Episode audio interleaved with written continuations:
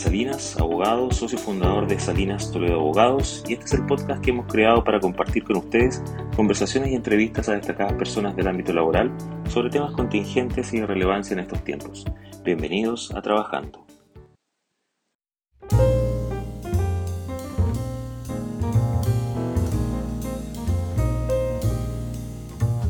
El día de hoy nos acompaña Fernando Atria, abogado de la Universidad de Chile, profesor de la Facultad de Derecho de la misma Casa de Estudios, doctor en Derecho también de la Universidad de Edimburgo, constituyente electo por el Distrito 10, que involucra las comunas de Santiago, Ñuñoa, Macul, La Granja, Providencia y San Joaquín. Fernando, muy buenos días, te agradezco enormemente el tiempo para acompañarnos el día de hoy en este programa y muy bienvenido a Trabajando.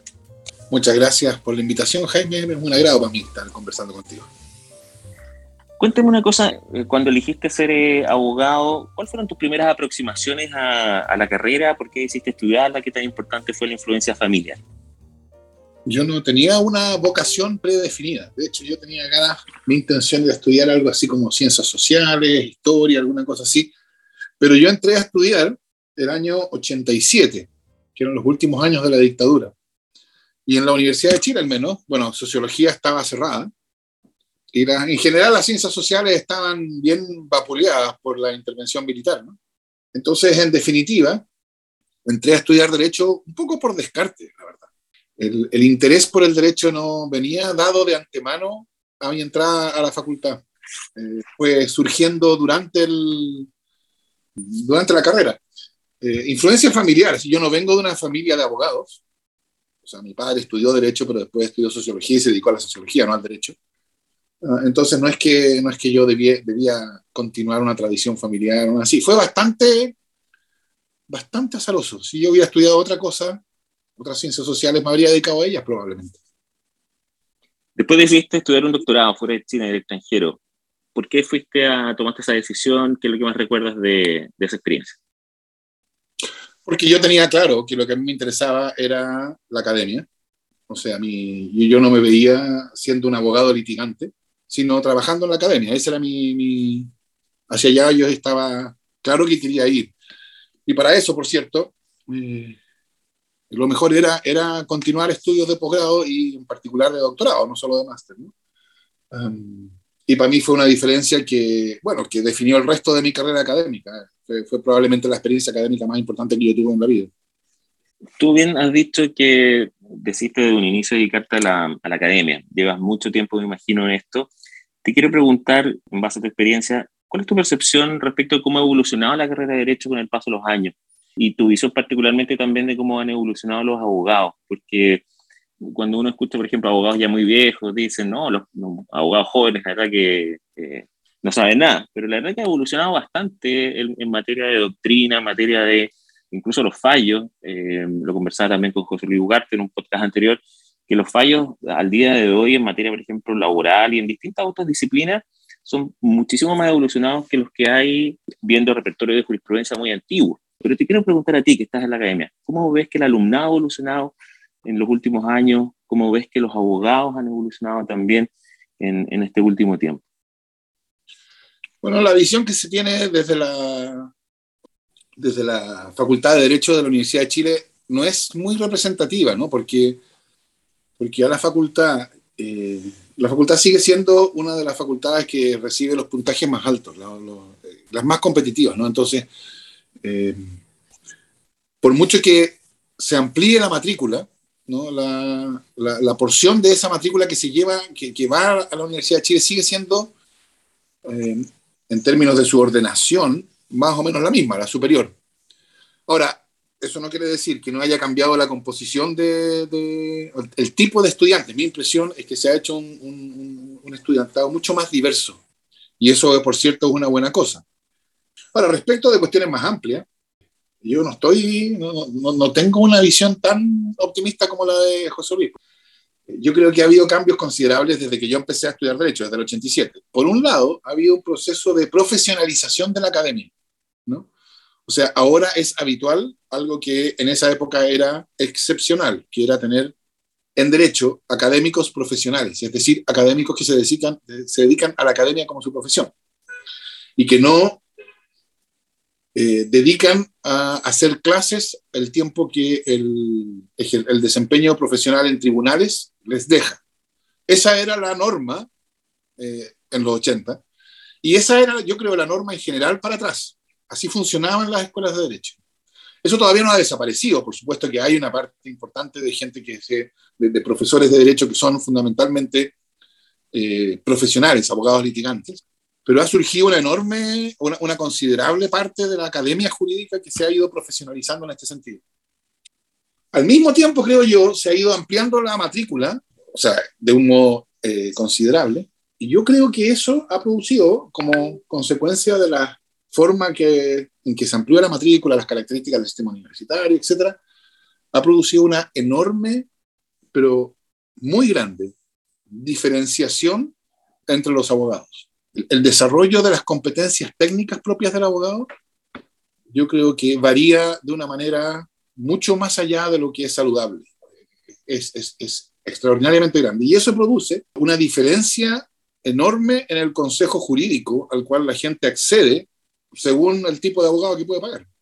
Y yo creo que eso produce, o sea, eso tiene un efecto extraordinariamente negativo en la operación del sistema jurídico, porque los tribunales se ven crecientemente expuestos al hecho de que se dan cuenta de que los derechos de las personas que comparecen ante ellos están defendidos diferentemente en atención al tipo de abogado con que llegan, por cierto, y el tipo de abogado con que llegan, en buena parte, no totalmente, pero en buena parte es determinado por la capacidad que tienen de contratar y pagar servicios jurídicos. Y eso creo yo que es un problema grave para el funcionamiento del sistema jurídico. Fernando, entrando a tierra derecha sobre la Convención Constituyente, como profesor de Derecho Constitucional, es una oportunidad única, empezar temas desde cero. ¿Cuál es aquella norma por la cual tú vas a luchar de que no falte en la Constitución? Esa suerte como de norma que podría llamarse la norma atria. ¿Cuál sería? ¿Cuál es aquella cosa que no podría faltar en la Constitución formando tú parte de la Convención Constituyente? Mira, déjame responderte esa pregunta de dos maneras. Una en cuanto a una norma precisa, pero yo no creo que esa sea la cuestión más significativa, sino cuál es la cuestión central de la Constitución. Eh, en cuanto a norma precisa, precisamente no es una norma atria, ¿no? Es una norma que no es mía, que tiene tradición, que tiene historia, y que yo creo que sería bueno, que a mí me gustaría que estuviera en la nueva Constitución, porque la idea que contiene es una idea que yo creo que es extraordinariamente poderosa y que coincide con buena parte de las demandas que hay empujando al proceso constituyente. Me refiero a una regla que está originalmente en el artículo tercero de la Constitución italiana y que después fue incorporada a la Constitución de 1925 en la reforma que se le hizo en 1970, cuando se le introdujeron derechos sociales a la Constitución del 25, que es lo que suele llamarse la cláusula de remoción de obstáculos, que dice algo así como que el Estado tiene el deber, esta es la versión del 70 chilena, el Estado tiene el deber de remover los obstáculos que de hecho impiden la libertad y la igualdad de todas las personas y su plena participación en la vida social.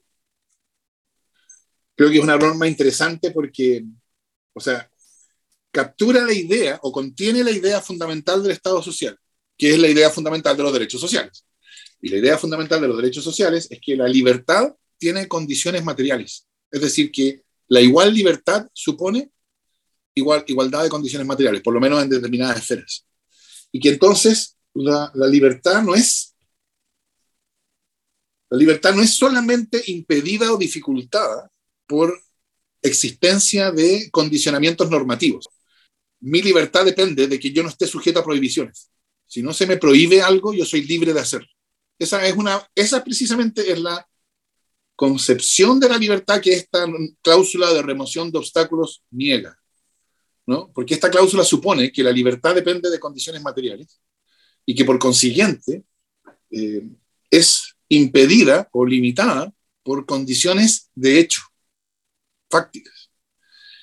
Y que como todos los ciudadanos y ciudadanas tienen derecho a igual libertad, el Estado tiene el deber de remover esos obstáculos que de hecho impiden la libertad. Entonces, como, como caracterización del deber fundamental del Estado social, yo creo que es una, una, cláusula que yo esperaría que ya sea en esa formulación la precisa italiana o la de 1970 o en alguna otra equivalente, estuviera en la nueva constitución.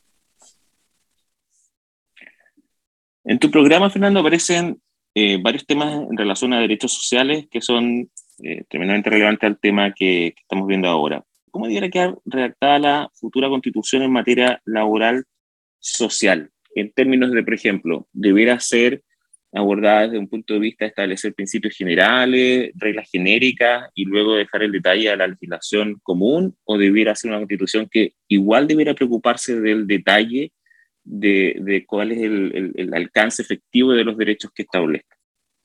Yo creo, y esta era la segunda cuestión que te había dicho que te iba a responder en relación al anterior, pero que viene aquí, que, que uno no debe ceder a la tentación del jurista o del abogado de pensar que lo importante que hace la Constitución respecto de los derechos en general y los derechos sociales en particular es declararlos. Es decir, con eso no quiero decir que no sea importante declararlos, pero lo que sí quiero decir es que las declaraciones de derecho no cambian el mundo. Las declaraciones de derecho son palabras y aunque, aunque el lenguaje constituye realidad, la realidad también está constituida por muchísimas otras cosas que no son palabras. Uh, entonces, lo que yo creo que es central de la Constitución es que configure un Estado que es capaz de actuar de modo de realizar esos derechos. O no solo un Estado, particularmente pensando en materia laboral, sino que configure las cosas de modo tal que sea probable que esos derechos se realicen. ¿Y por qué digo particularmente en materia laboral? Porque yo creo que buena parte de... Eh, a ver, yo creo dos cosas. Una es, en ninguna otra esfera como la materia laboral, creo que se nota tanto el carácter de clase de la constitución actual. Ah, y eso es, es, es, es, transparente, es cándido. Ah, por ejemplo, eh, la constitución actual dispone que la libertad, la, negociación colectiva con la empresa en que trabajan es un derecho de los trabajadores. ¿no? Eso se ha interpretado para entender que sería inconstitucional la negociación colectiva romana porque es con la empresa en que trabajan. Lo cual, si uno lo piensa, es bien absurdo. Es como si, si cuando la Constitución protegiera el derecho a la vida, fuera inconstitucional que la ley protegiera el derecho a la integridad física, porque lo que está protegido es el derecho a la vida. O sea, ¿por qué la ley no puede ir más allá que la Constitución? ¿Me entiendes? Ah, ¿Por qué si la Constitución consagra el derecho a la negociación colectiva en la empresa en que trabajan, ¿por qué eso implica que la ley no puede consagrar un derecho más amplio a la negociación colectiva? con el sector de actividad, por ejemplo, con la rama de actividades. Y yo creo que lo que da la clave para entender la lógica detrás es que a pesar de la manera en que está escrito, la negociación colectiva con la empresa que trabaja es un derecho de los trabajadores. En realidad, esa cláusula se lee como si consagrara un derecho de los empresarios. Es un derecho de los empresarios que no haya negociación colectiva más allá de la empresa en que los trabajadores trabajan. No, por eso yo creo que si uno lo entendiera como un derecho de los trabajadores, sería evidente que, que la ley consagre un derecho, no, perdón, que la Constitución consagre un derecho, no es un obstáculo en absoluto a que la ley expanda ese derecho más allá. Solo puede haber una objeción a que la ley expanda ese derecho más allá cuando hay una garantía, cuando la garantía constitucional se entiende en el sentido de que no habrá más que negociación colectiva en la empresa en que trabaja. Y eso, por supuesto, no es algo que va en beneficio de los trabajadores, eso evidentemente es algo que va en beneficio de la empresario o del capital, si uno quiere ponerlo en esos términos. Entonces yo creo que, eh, que esta cuestión es una cuestión bien fundamental en la nueva constitución. Yo creo que la nueva constitución debe dar vuelta a las cosas, debe volver las cosas a su lugar. Es decir, lo que importa es consagrar un derecho de los trabajadores. Y por eso yo esperaría que la nueva constitución consagrara el derecho, por supuesto, al trabajo digno, pero no solo eso, el derecho a la, la libertad sindical, por cierto, el derecho a la negociación colectiva y el derecho a la huelga, y que lo hiciera de un modo que aprendiera de otra cosa que también es manifestación de este carácter, creo yo, de clase, o de la, manera en que la constitución y la legislación actual obstaculizan este derecho a los trabajadores, que es por la vía de la regulación jurídica. Irónicamente, es la regulación jurídica la que dificulta las posibilidades de expandir eh, como consecuencia de la acción colectiva de los propios trabajadores, su forma o la forma en que ellos pueden proteger sus propios derechos, no la ley, ellos. Entonces, eh,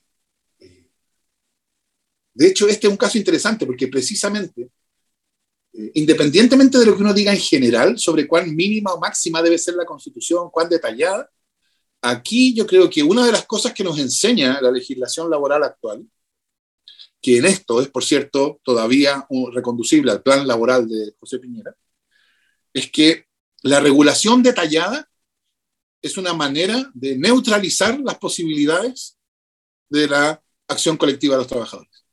Entonces, incluso si uno no asume una posición respecto de eh, constitución mínima, incluso si uno rechaza eso, aquí, creo yo, se justifica que la constitución consagre un derecho a la negociación colectiva y que ese derecho quede en cuanto a su despliegue, por cierto, regulado en ciertos términos fundamentales, evidentemente, alguna regulación tiene que haber, pero tiene que ser una regulación cuya finalidad sea eh, habilitar a los trabajadores para actuar colectivamente y que de ese modo, sin perjuicio de una protección mínima contenida en la ley, por cierto, pero que de ese modo, que ese sea el modo principal de, de protección y defensa de los derechos de los trabajadores, su propia acción colectiva, más que lo que diga la Constitución o las leyes en cuanto al contenido de esa protección.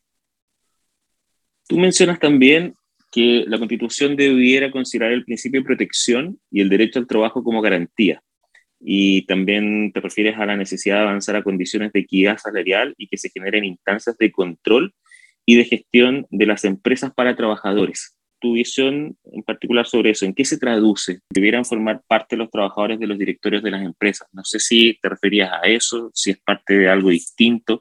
Cuéntame tu visión en ese punto. A ver, yo creo que el derecho al trabajo como un derecho constitucional no puede ser pensado como un derecho individual a que cada trabajador tenga un trabajo, como que el Estado va a asegurar a cada uno que, digamos, que no haya cesantes, individualmente, ¿no? que no haya cesantía.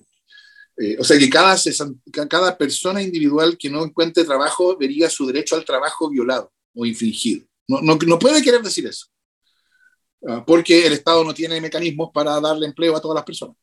Entonces sería un, derecho que no tendría consecuencias. Pero, pero yo creo que cuando uno habla de derechos, no está hablando solamente de derechos en el sentido de derecho subjetivo que uno estudia cuando estudia el Código Civil, así como el derecho del comprador a que el vendedor le entregue la cosa. No es solamente eso. Lo que estamos diciendo cuando decimos que algo es un derecho eh, es que es que hay un problema público en que sea satisfecho, en que sea cumplido, es que nos interesa a todos que se cumpla. La diferencia entre que yo te diga que capaz que en el futuro yo haga algo por ti, a que yo celebre un contrato contigo y me obligue a hacerlo, es que en el segundo caso a todos nos interesa que eso se cumpla. Y entonces cuando se dice que el derecho del trabajo, que hay un derecho al trabajo, lo que se está diciendo es el trabajo no es simplemente una cuestión reducible a una cuestión de negociación individual entre trabajador, entre trabajador y empleador, etc. En que todos tengan trabajo, en que Chile sea una, tenga una economía que da trabajo para todos, es una cuestión que nos interesa a todos especialmente. El trabajo no es simplemente, o la cesantía, que es su contrario en este sentido, no es simplemente un dato económico más, macroeconómico más, que se, bueno, que está entre el conjunto de instrumentos que el Estado o quien sea tiene para manejar, los, para, para, lograr los equilibrios. Hay una preocupación especial porque, por, por el empleo. ¿no? O sea, el Estado tiene un deber especial de asegurar en lo que pueda la mayor posibilidad de trabajo para todos. Y respecto de los mecanismos de control, bueno, yo ya te he dicho, yo creo que la, cuestión fundamental, el control fundamental de las condiciones de trabajo tiene que ser algo que hacen los trabajadores mismos. ¿no? Y eso se logra eh, habilitándolos para hacerlo. Y el poder de los trabajadores está claramente en los números, eso es obvio, ¿no? Eso lo, lo han sabido ellos siempre. Y por eso es tan importante lo que se diga sobre negociación colectiva. Y respecto de lo, de lo, otro, sí, por cierto, yo creo que es una, es, una, es una dirección en la cual hay que moverse. Yo creo que los trabajadores deberían tener presencia en los directorios de las empresas en que trabajan. Creo que la empresa, pensada de un modo no neoliberal, es un... Eh, uno tiende a pensarla. Claro, en la lógica neoliberal se, empieza, se piensa como que es una, una cosa del empresario. Uh, y de hecho se usa un lenguaje bien peculiar. A mí siempre me ha llamado la atención que se habla de que los empresarios dan trabajo, como si el trabajo fuera de ellos. ¿no? Yo creo que uno debería empezar a pensar la empresa como un un, em, un emprendimiento común de empresarios y trabajadores. Y eso se tiene que manifestar en la conducción de la empresa también, eh, por la vía de su presencia en, eh, en, en, los directorios. Yo creo que sí, que, que, esa es una, buena, es una buena medida. Mencionas también la no discriminación en materia de colectivos históricamente excluidos. Ahí te refieres a las personas con discapacidad, a las personas migrantes, también a los pueblos indígenas. Y aquí te quería hacer una pregunta porque en materia de nacionalidad el Código del Trabajo al día de hoy impone una regla, que el 85% al menos de los trabajadores de la empresa tienen que ser chilenos, por regla general. Ya hay una regla especial de cómputo, pero la regla general es esa. ¿Qué idea o propuestas tienes tú para abordar este objetivo de evitar la discriminación, por ejemplo, de personas migrantes en materia laboral? ¿Esta regla del código debiera sufrir algún tipo de modificación? ¿Qué, qué opinas tú respecto de eso? Bueno, estas son materias de regulación legal que, eh, que no necesariamente deberían quedar solucionadas por lo que dispone la Constitución. ¿no? Eso, una regla de ese tipo, en principio, y sin perjuicio de que pueda haber una discusión ulterior, pero en principio yo pensaría que no es adecuada. ¿no? O sea, yo creo que la, una de las cosas que, que uno debería pensar es que, eh, es que los derechos que están consagrados en la Constitución son derechos que se le aseguran a todas las personas, no se le aseguran a los nacionales.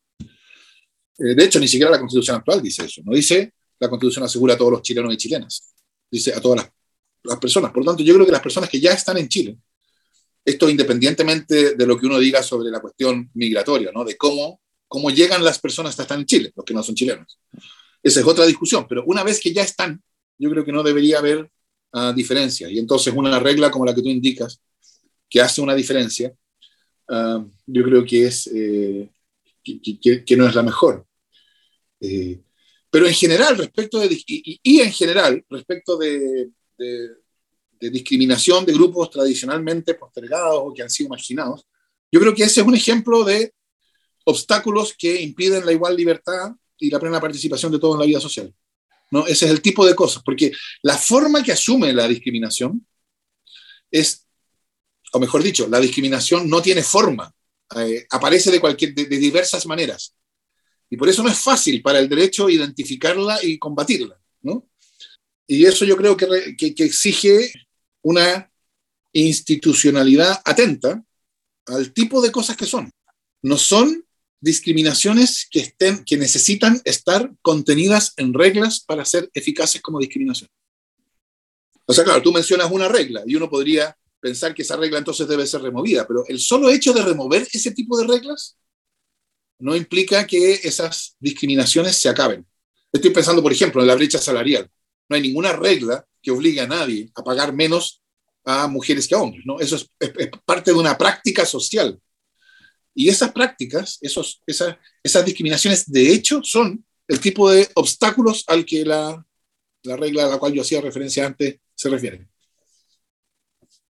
Mencionabas también hace unos instantes la negociación colectiva por ramo sector productivo y cómo había sido interpretada la constitución para negar en el fondo esta, esta posibilidad.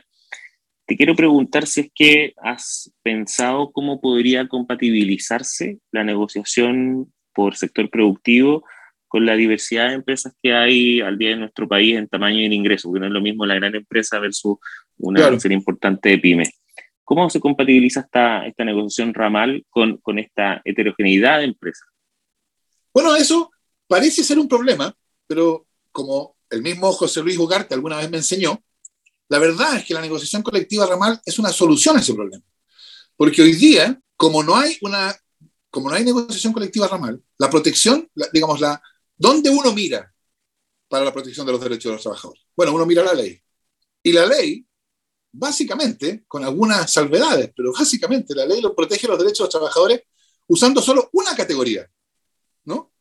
Todos los trabajadores y todas las empresas. O sea, el problema que se le achaca a la negociación colectiva, que hay negociación colectiva por rama, que hay negociación colectiva con empresas que son que tienen distintas características, es un problema que se presenta mucho más agudamente cuando uno mira a la ley para proteger los derechos del trabajo, porque la ley incluye en general, a todas las ramas, no solo a cada rama y su diversidad, sino a todas las ramas también. Claro, y eso lo que ha significado es precisamente que, por así decirlo, la, eh, el sector más débil el sector em, de empresas más débil es que fija la norma para todos. O sea que la protección para todos tiene que estar adecuado a lo que puedes, a lo que es razonable mirado desde el punto de vista de eh, el sector más débil. Y eso no es, no es razonable. Una negociación colectiva ramal permitiría, bueno, primero que nada sería ramal. Entonces ya incluiría ciertas distinciones, no todas, por, por cierto. Todavía queda mucha diversidad dentro de cada rama, es verdad. Pero eso también es algo que es perfectamente posible que sea parte del contenido de la negociación ramal. ¿no? Es decir, que hayan eh, eh, eh, diferentes condiciones en atención a diferentes situaciones que es más fácil considerar y regular adecuadamente cuando la cuestión se está negociando más cerca de donde están esas realidades. Entonces, claro, es posible que haya una, que, que, eso tenga consecuencias negativas para algunos, pero primero, eh, no es más posible que cuando la regulación está en la ley.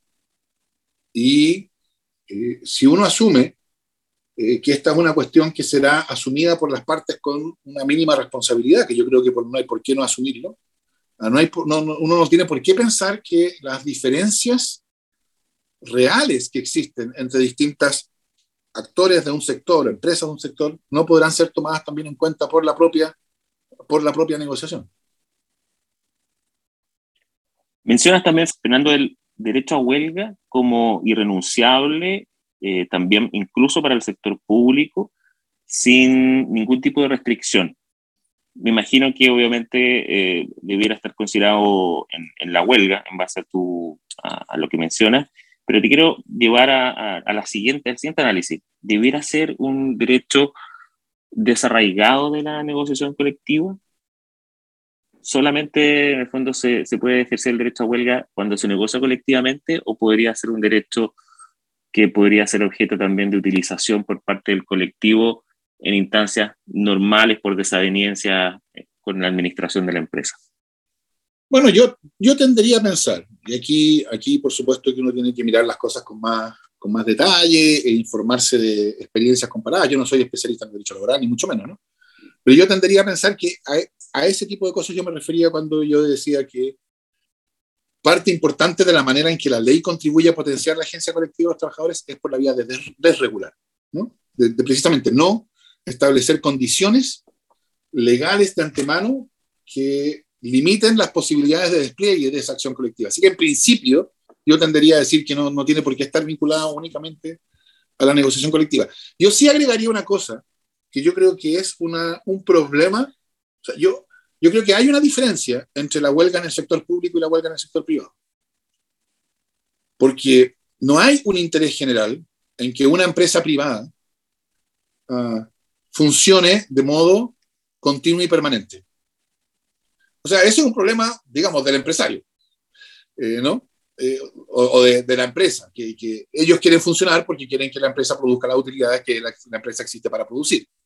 Pero si la empresa no funciona, es un problema de ellos, ¿entiendes? O sea, si la empresa eh, por alguna razón no funciona, en principio, sin prejuicio de que pueda haber circunstancias especiales, etc., en principio no hay, no hay una necesidad pública de que la empresa funcione de modo continuo y permanente, que es, lo sabes tú, la caracterización típica que se hace de los servicios públicos. Los servicios públicos deben operar de modo continuo y permanente. Y eso sí que es un interés público. A todos nos interesa que los servicios públicos funcionen de modo continuo y permanente. Entonces, yo creo que, eh, que, que la regulación de la huelga, sobre todo de los servicios públicos, o sea, de los servicios públicos, debe tomar en cuenta. Con esto no quiero decir que debe prohibirse la huelga. O sea, yo creo que la prohibición de la huelga del, sector público, como lo hace la Constitución actual, es simplemente encontrarse con un problema, este, y solucionando, solucionarlo simplemente ignorando los intereses de los trabajadores. Cuando uno se enfrenta con un problema, uno no ignora uno de los dos intereses que plantean el problema. Uno toma en cuenta ambos y trata de buscar una solución. ¿no? Entonces yo creo que hay ahí, y no, no, no, no me cabe duda que hay soluciones y experiencias en el derecho comparado al respecto, que yo no las conozco porque no soy especialista, pero estoy seguro que este problema no puede haberse surgido solamente en Chile por primera vez, ¿no? Ah, eh, entonces estoy seguro que debe haber y que hay que investigar y que buscar maneras de compatibilizar estas dos cosas, el derecho de los trabajadores a la acción colectiva, también los funcionarios públicos, pero la afirmación de que el Estado, los servicios públicos no pueden ser vistos como si tuvieran el mismo estatus que una empresa, porque hay una diferencia fundamental y es que a todos nos interesa el funcionamiento continuo y permanente de los servicios públicos. Te refieres también al concepto de renta básica universal y ahí mencionas que eh, no debiera quedar supeditada a condición alguna para permitir el desarrollo de la vida en condiciones básicas. Sobre el concepto de la renta básica universal, lo que tenemos al día de hoy, el ingreso mínimo, eh, no, es mucho más. ¿Quién debiera fijar esta renta básica universal a la cual te refieres y cómo debiera ser el proceso de actualización?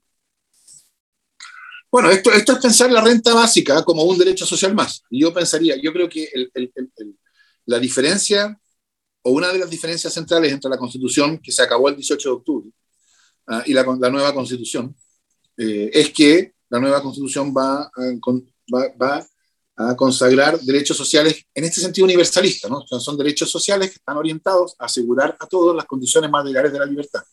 Y por eso que están informados por un principio de universalidad y de igualdad. Eh, en principio, los derechos sociales se realizan a través del legislador, de la ley, ¿no? Ah, y entonces la ley debería fijar las, la, la, los términos de la renta básica universal, etc. Sin perjuicio de que, como en muchos casos de derechos sociales, eso ha llevado a la creación de agencias públicas o servicios públicos que están encargados de la su administración, etc. Eh, eso creo yo es una cuestión para, para, para, el diseño legislativo posterior. Si eso exige, si eso puede ser una cuestión que se revisa legislativamente, o si requerirá una institucionalidad pública que esté encargada de, administrarlo, mantenerlo actualizado, etc. En materia de previsión social y pensiones, tú mencionas que eh, se tiene que apuntar a un sistema robusto de seguridad social que reconozca el trabajo a lo largo de la vida activa, eh, terminándose también con la discriminación que existe en comparación al, al sistema de las Fuerzas Armadas, con inyección de ahorros en el mercado financiero para pasar a un sistema de reparto te pregunto en relación a esto tu visión de en qué se traduce esto, si permitiría la convivencia de dos o más sistemas, solamente uno, y qué pasa con una pregunta, por ejemplo, que está dando vuelta en relación a los fondos existentes, cómo, cómo pasan, eh, tienen algún tipo de distorsión en cuanto a su eh, titularidad, ¿cuál es tu visión respecto de eso? Yo creo que, primero, hay una cosa que tiene que, que por así decirlo, una idea que asentó el sistema actual y que debe ser rescatada antes de, o sea, y después desechar el resto. Pero esa idea debe ser rescatada porque es una idea que es correcta y que va en la dirección que yo creo que tiene que seguir profundizándose, que se refiere a lo de las Fuerzas Armadas, que es la idea de que el sistema de pensión tiene que ser uno para todos.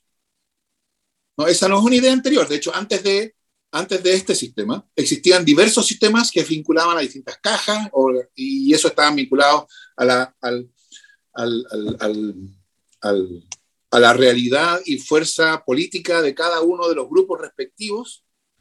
Y eso, por cierto, era un problema. Ahora, yo, a diferencia de quienes crearon este sistema, yo no creo que eso haya sido una especie de perversidad o clientelismo del sistema anterior. Yo creo que da cuenta de cómo surgió. Surgió desde abajo, por así decirlo, más que desde una decisión centralizada legislativa.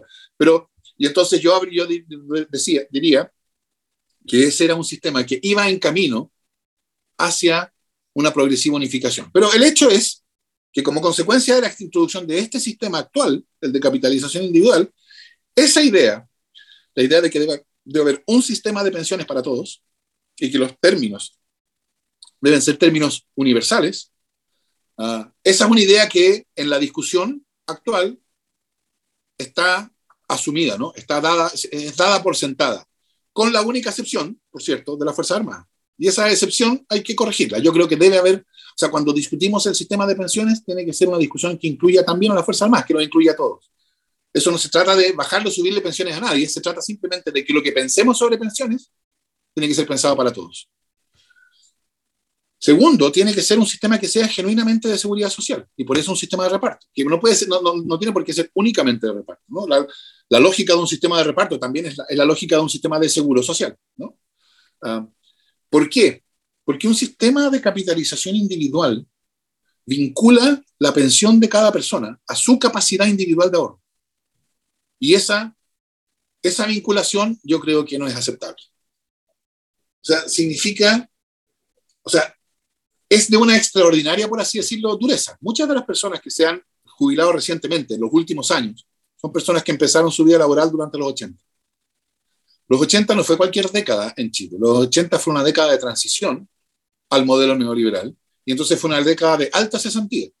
Entonces las personas que tuvieron el infortunio de comenzar su vida laboral durante los 80 y que entonces experimentaron eh, largos periodos de cesantía al inicio de su carrera laboral, de su, de su periodo laboral, se encuentran al final de su periodo de vida laboral que han sido castigados, que han sufrido dos veces. Sufren, sufrieron la cesantía en los 80 y sufren las consecuencias de tener considerables lagunas previsionales al inicio, sobre todo, de su vida laboral. Ah, ¿Qué pasa con las mujeres? Las mujeres no trabajan en el sentido de no tienen un contrato de trabajo y reciben remuneraciones, por lo tanto no tienen pensión o tienen una pensión uh, mucho más baja. Eh, eso creo yo es la razón por la cual uno tiene que pensar el sistema de pensiones como un sistema genuinamente de seguridad social. Lo cual no quiere decir solo de reparto, hay, hay, hay, hay formas de ahorro colectivo, etc. O sea, hay mucho también. Aquí también hay mucho que aprender de otras experiencias, etc. Pero, pero yo creo que el sistema que como, como lo conocemos tiene que, tiene que cambiar radicalmente. Y en cuanto a la cuestión de la transición, o sea, pueden haber más sistemas. Bueno, yo creo que transitoriamente va a tener que haber la manera en que yo lo haría, y que es lo que ha dicho por lo demás eh, Gabriel Boric, etcétera, es que los ahorros individuales existentes hasta el momento en que se inicie el nuevo sistema deben quedar. O sea, yo creo que lo razonable ahí es mantener la existencia paralela de ambos sistemas, permitiéndole a los que están en el sistema de capitalización individual que transiten al nuevo sistema, pero no al revés, por cierto, voluntariamente. Eh, y que quienes se mantengan en el sistema actual se mantendrán en ese sistema con sus cuentas de ahorro individual, uh, con el mismo régimen en cuanto a sus cuentas, sin que eso cambie, mientras ellos no decidan optar por salir de ese sistema y pasarse a otro. Una cuestión distinta, por supuesto, es cómo se administran esos fondos que están en esas cuentas individuales. La administración no afecta la propiedad. ¿No? Eso yo creo que es bastante claro. Eh, entonces yo esperaría que, ese, que continuara el sistema actual como en un régimen de transición hacia el nuevo sistema, con entidades distintas que administren los ahorros previsionales, pero que esos ahorros previsionales retuvieran el mismo estatuto jurídico que tienen hoy día. Fernando, sobre la dirección del trabajo y el funcionamiento que seguramente conoces, eh, ¿te parece necesario fortalecerla, cambiarla, modificarla? Y, te quiero agregar algo más, no solo en dirección del trabajo, también te quiero preguntar sobre el Tribunal Constitucional. estas dos entidades. ¿Qué opinión bueno, debo decir que me siento más cómodo opinando sobre el Tribunal Constitucional que sobre la dirección del trabajo. ¿no? Porque no, Vamos con el Tribunal Constitucional entonces. No, pero déjame decir una, una cosa sobre la dirección del trabajo. A mí me, me, resultó chocante, chocante, un dictamen que sacó la dirección del trabajo uh, a principios de la pandemia, cuando declaraba genéricamente que la cuarentena era, era, era un caso fortuito, que liberaba al empleador del cumplimiento de sus obligaciones, como consecuencia del hecho de que la cuarentena impedía al trabajador cumplir la suya, por cierto. Ah. o sea, eso, eso, eso mostraba una, una preferencia por los intereses de los empresarios que a mí parecía vergonzosa. Porque eh, esa cuestión, la medida en la cual la cuarentena implica la... Creo, creo que el término, creo que la cuestión era una cuestión de suspensión del contrato de trabajo.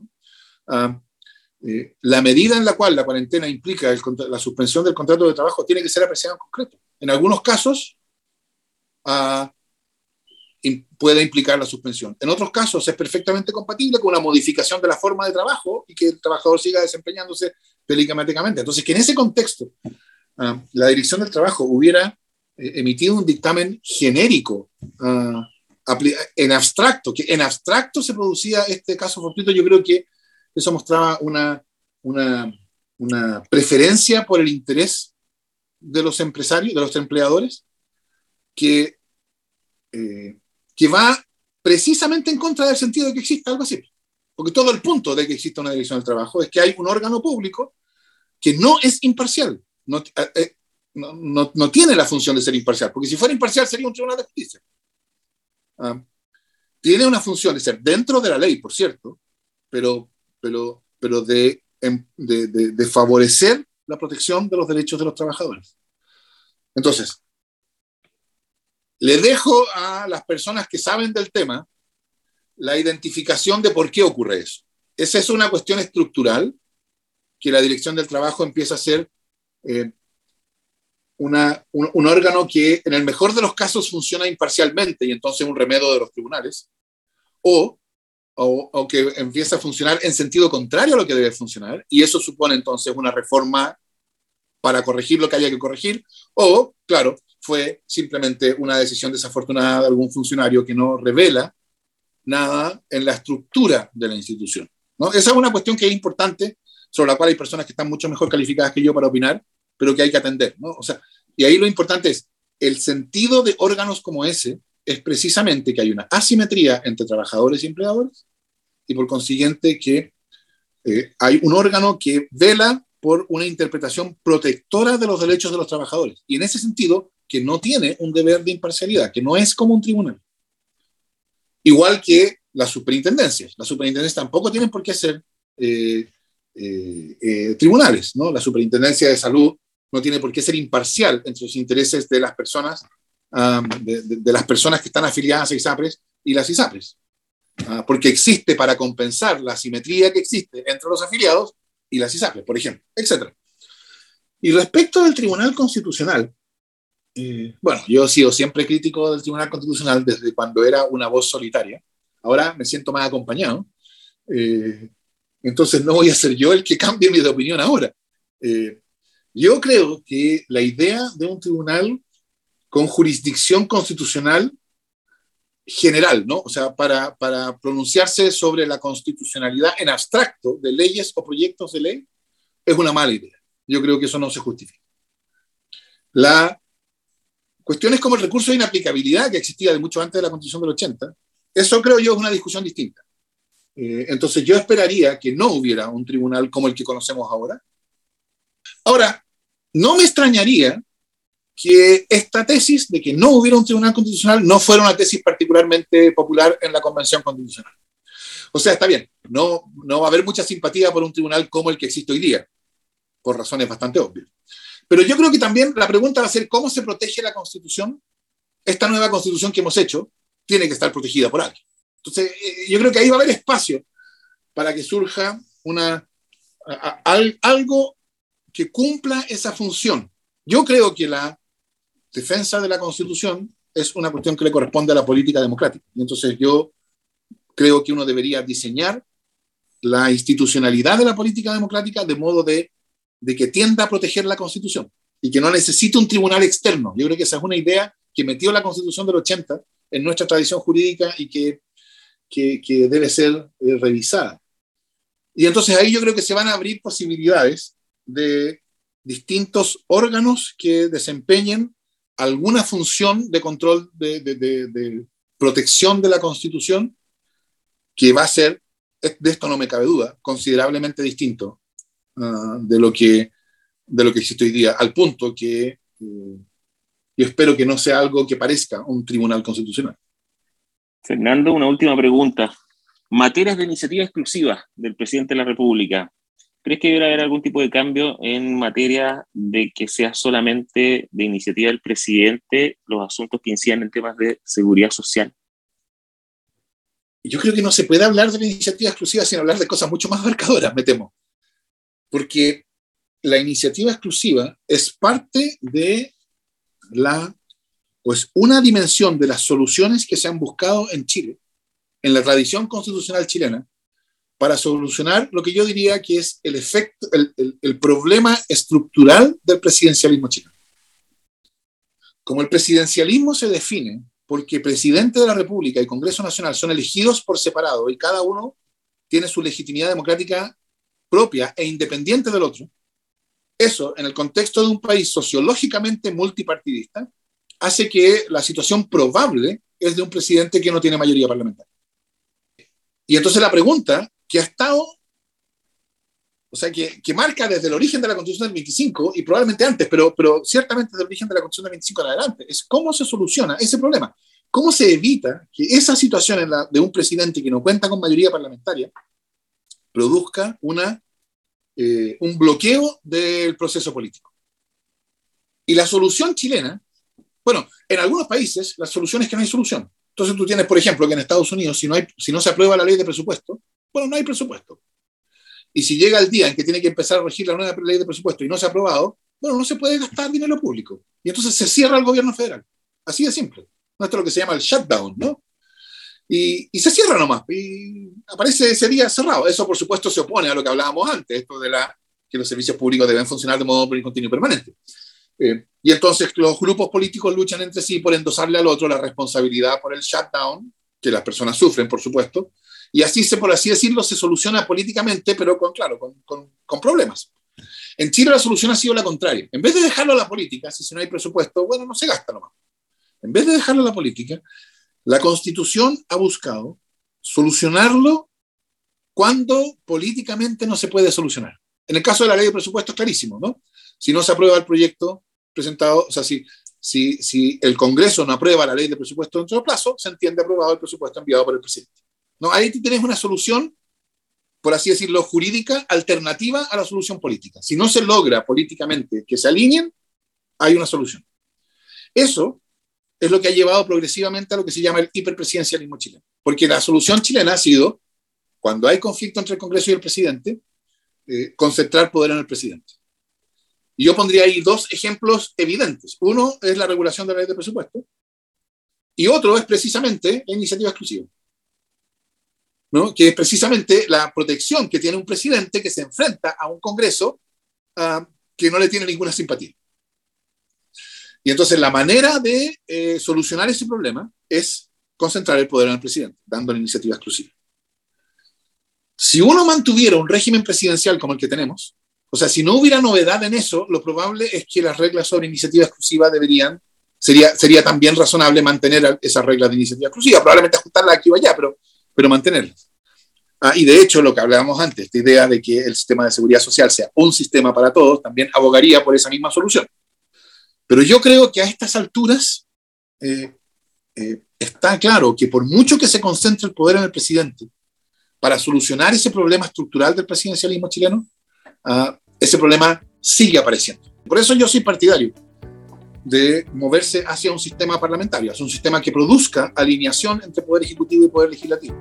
Y si uno tuviera esa alineación, entonces las reglas de iniciativa exclusiva, así como las reglas especiales para, para la tramitación del presupuesto, pierden mayor pierden relevancia, ¿no? Porque uno asegura que, eh, la, que, que, el, poder legislativo va a estar en línea con el poder ejecutivo. Y si ese, ese alineamiento se puede asegurar, entonces, estas otras formas de control presidencial de la labor parlamentaria pierden urgencia, pierden importancia. Bueno, muy interesante tu respuesta. Así que nada, agradecerte y te dejo invitado. Eh, seguramente en los próximos meses van a haber muchísimos más temas de carácter social, laboral, que van a ocupar gran parte de, la discusión y el interés eh, del foro y todos los que nos dedicamos a esto. Así que gracias por tu tiempo el día de hoy y que tengas muy buenos días. No, muchas gracias a ti, Jaime. Para mí es un agrado esta conversación.